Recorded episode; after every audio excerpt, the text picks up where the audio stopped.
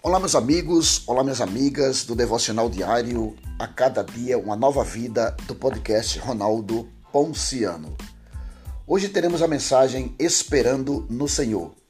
Isaías capítulo 40, versículo 31.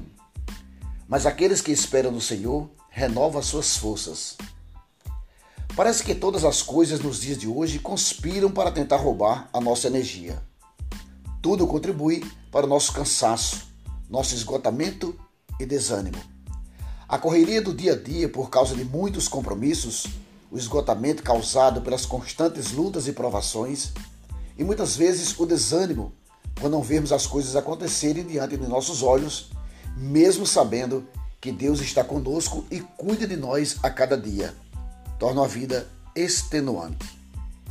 Viver como cidadão do reino de Deus neste mundo requer muito esforço, muita determinação e disciplina da nossa parte, pois o reino de Deus é tomado à força, e os que usam a força se apoderam dele.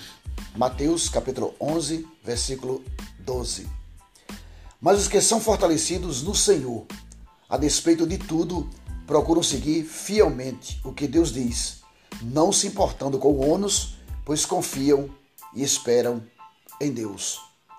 É preciso, contudo, apresentar sempre os nossos corpos em sacrifício vivo, santo e agradável a Deus, sabendo que a nossa força vem do Senhor, pois Ele é o nosso refúgio e a nossa fortaleza.